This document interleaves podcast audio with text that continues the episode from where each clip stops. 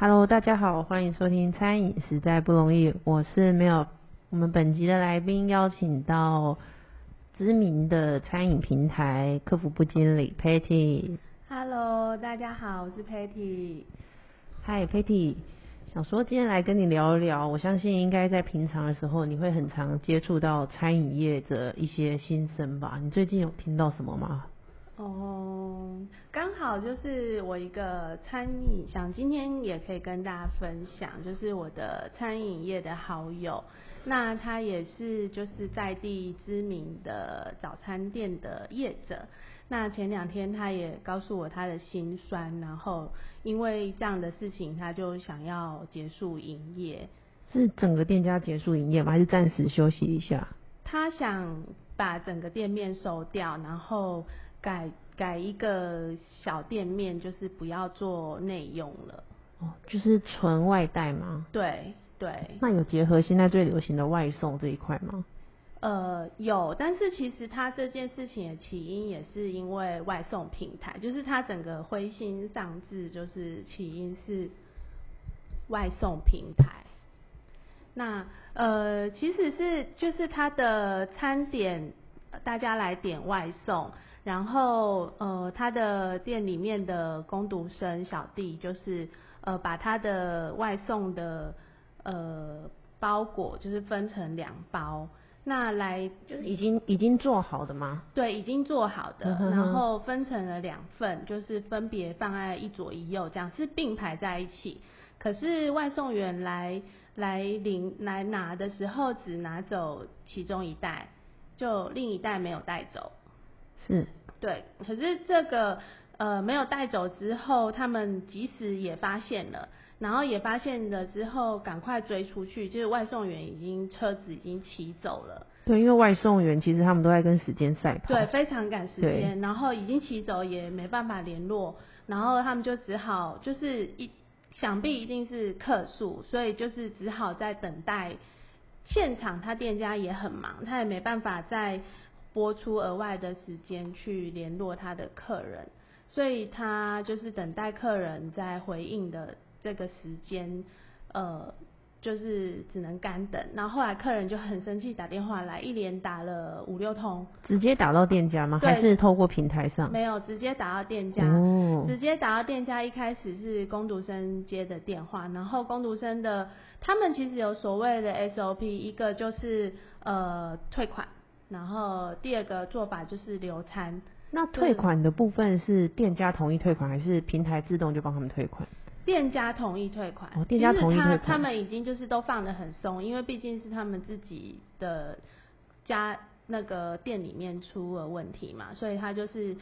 他们店里面本身就有 SOP，就是第一个反正有纠纷的时候就是直接退款。哦，所以是店家自己的 SOP。对对，他他其哦实已经有跟他的工读生讲好，就是万一有什么状况，反正就是退款。那要不客人如果还愿意再来店的话，就是代餐，就是餐点的记录下来，然后客人下次来的话，就是补餐给他。他们其实已经都有想好，可是这一个客人就是非常的歇斯底里，然后在电话里面就是脏话连篇，就是很很难听的脏话，然后就是就是叉叉叉，你现在马上就是把我的餐给我送过来，哦，这么生气，对，非常非常生气。但他也同时退款了，他有同意要退款，也都已经告知店家，但对方不要退款。对方不要，他就坚持要他把餐送过去。可是其实现在一般餐饮业的店家，他们能用的工读生都是学生，有的甚至连驾照都没有。对，然后他学生可能对那个地域也不熟悉，就是其实他们也也很仰赖外送平台，你说店家端其实也是很仰赖外送平台的，对已经对习惯了。，对，已经习惯了，所以其实他当下没有人力，他的工读生可能也没有机车，也没有驾照，没办法再去帮他外送，所以最后就是折腾了很久，就是五六通电话来回，然后就是整个脏话脏字连篇，然后不只是男男的客人，他旁边还有他太太也在电话的另一端，同样一直在狂骂。就是应该是真的肚子很饿。他点的是去呃大人餐也有儿童餐，然后是儿童餐嗯分开两袋，有一袋没拿到。那因为这样的因素，就想要结束营业吗？后来因为精疲力尽了对，因为他自己去外送了。啊。他呃，他跑到那个客人的家是在新浦，呵呵呵他 从竹北骑摩托车到新埔，哦那很中远正中午十二点，在大太阳底下，而且这个客人很恶劣，他不肯提供他的行动电话号码。呃，我怎么可以在这里讲客人恶劣？这个可以剪掉。然后他不肯提供他的行动电话号码，他只肯提供他的住址。那他到现场的时候有被放鸽子吗？是没有，可是他到现场的时间离他出发已经过了一个半小时，他就是在在太阳底下，然后因为他不肯提供电话号码，他半路不知道路，没办法问问客人，他只能一直问路边的路人店家，然后他就晒了一个半小时之后，终于到了这个人的家，然后把他的餐点给他，所以他没有顺利碰上面吗？是有，但是呃碰面之后，他其实心里面很害怕，因为他就这样只身去到客人家，然后那个男主人在电话里面又是凶神恶煞、啊，然后那个脏字连篇，他也怕说他被怎么了怎样的。但是最后是女女主人出来拿餐，然后态度就是很冷淡，没有在恶意骂他，只是态度很冷淡。其实那个时间已经过了一个半小时。嗯，那他当下没有跟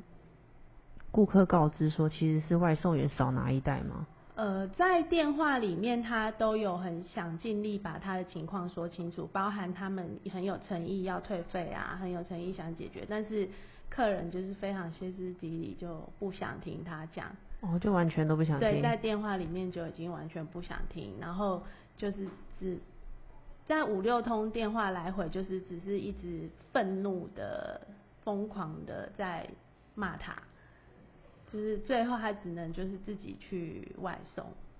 最后这个事情就有落幕了。有落幕，然后可是就变成压垮他的最后一根稻草，因为他们其实在疫情期间已经经营的很不容易，比较辛苦一点了。，对对，然后包含开放内用之后人数的锐减，然后要遵守防疫规定，对什么梅花座啊什么的，就是它的桌数已经减少，然后包含客人呃一个人他要坐六个人的位置，因为他不想跟别人靠太近。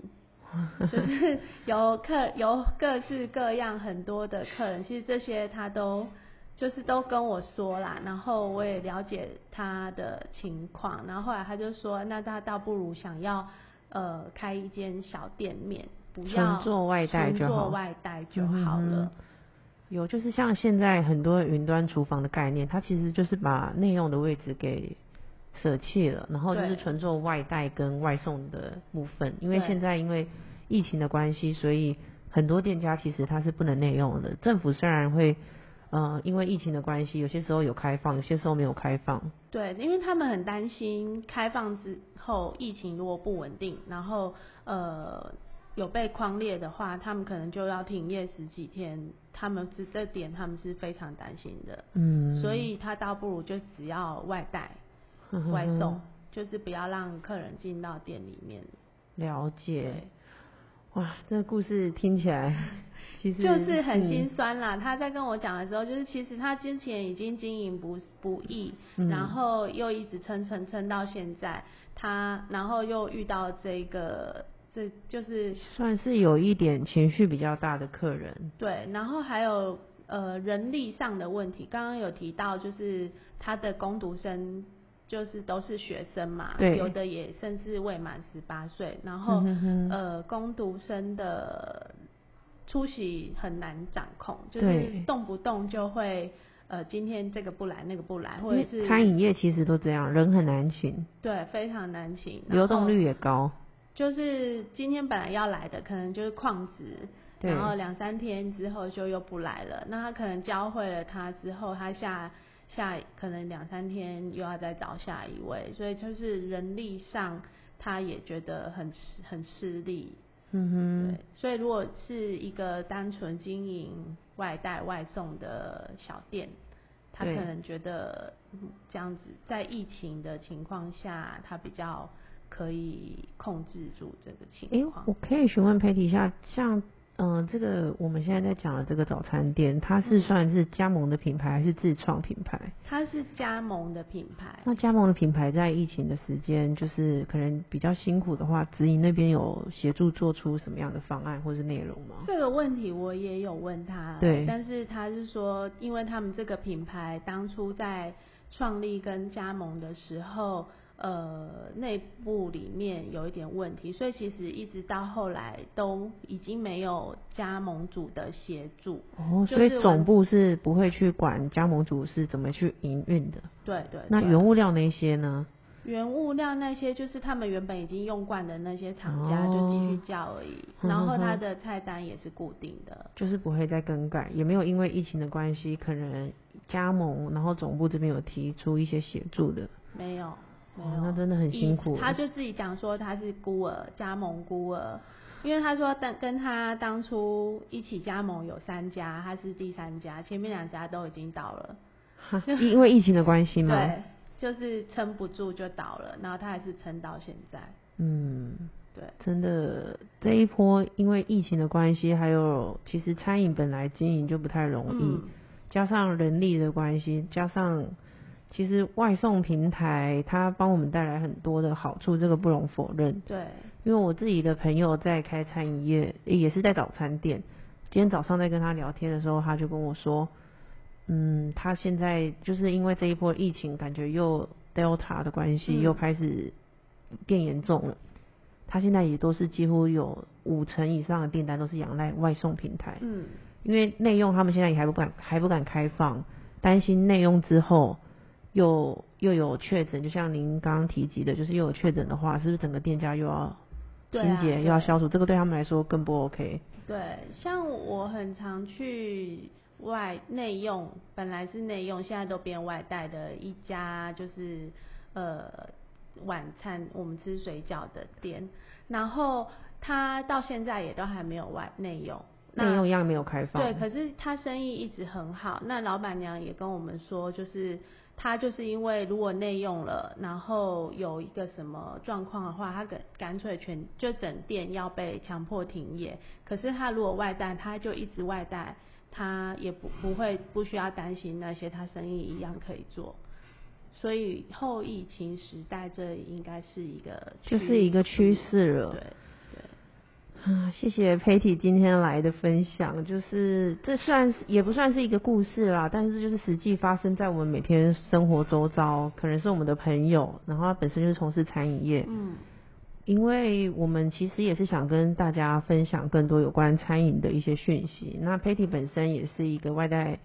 平台，他有平常就是都在服务餐饮业者，是。对我相信一定有更多的新生，有机会我们再请 Patty 来分享给大家听。好的，今天谢谢谢 Patty 来餐饮实在不容易。那喜欢我们的朋呃听众朋友可以继续的追踪我们，然后我们下次见喽，拜拜。谢谢大家，拜拜。